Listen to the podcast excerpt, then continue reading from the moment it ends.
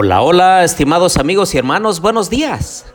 Me da gusto saludarles en esta mañana de viernes, día de preparación.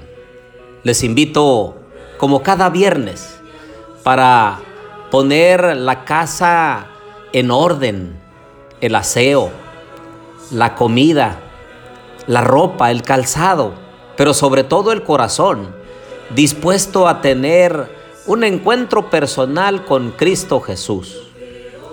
Les invito para que tengamos todo listo antes de la puesta de sol y de esa forma tener un sábado de alegría, de gozo, de encuentro con nuestro Dios. Los invito a orar. Querido Dios y bondadoso Padre, en esta mañana, Señor, nos acercamos a ti con gratitud en nuestros corazones. Porque, Señor, durante toda esta semana pasamos situaciones difíciles, pero también momentos de alegría que nos recuerdan, Señor, que este mundo no es nuestro hogar. Somos peregrinos aquí y vamos marchando hacia la patria celestial. Tú nos estás preparando para gozar de las mansiones eternas.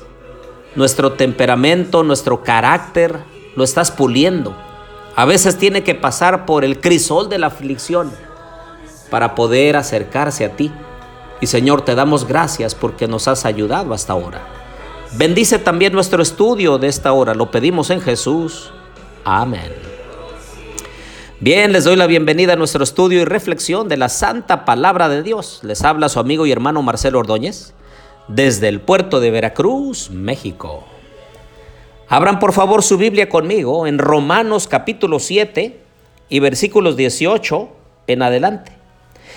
Dice el apóstol Pablo, y yo sé que en mí, esto es en mi carne, no habita el bien, porque el querer, el bien está en mí, pero no el hacerlo.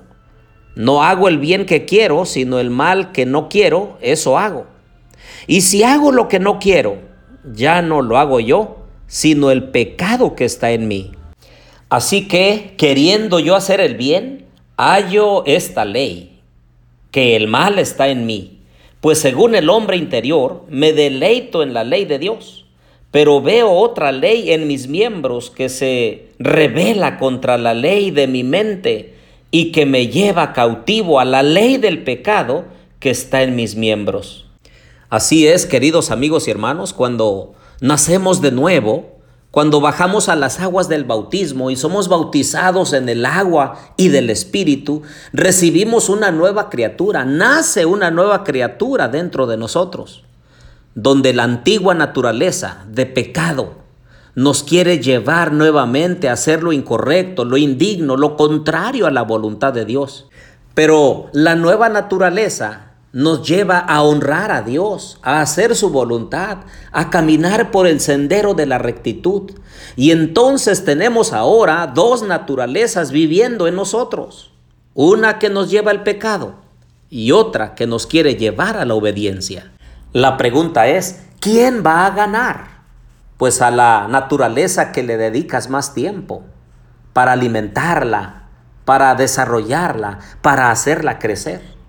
Puede ser que tú te hayas bautizado en agua y en espíritu, pero sigas amarrado al pasado, al pecado y sigas haciendo las cosas que antes hacías, entonces nunca vas a crecer, nunca vas a desarrollarte como un cristiano verdadero, fuerte, firme, fiel, porque sigues alimentando la naturaleza pecaminosa, la naturaleza carnal.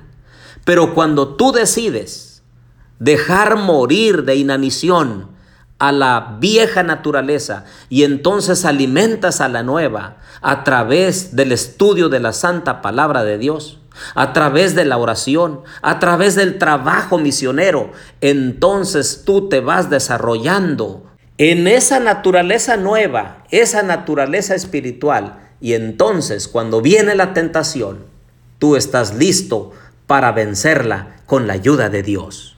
No es momento para estar vacilando en la vida cristiana. Un día sí y otro día no.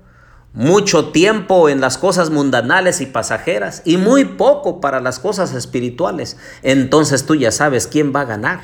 El Señor nos ha dejado la libertad de seguir decidiendo.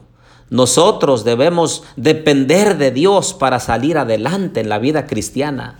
El Señor nos da poder para vencer la tentación, para vencer el pecado, para hacer su voluntad y ser canales de bendiciones para llevar a otros a los pies de Cristo. Hoy en esta mañana yo te animo. Alimenta la naturaleza espiritual. Deja morir el yo, el egoísmo, la altanería, todo aquello que te lleva hacia el pecado. Y verás cómo te complaces en hacer la voluntad de Dios. Entonces una nueva corriente espiritual te inunda para hacer las cosas que a Dios le agradan. Y lo haces en forma natural, ya no te cuesta, porque has desarrollado una naturaleza espiritual vigorosa, firme y fiel. Oremos.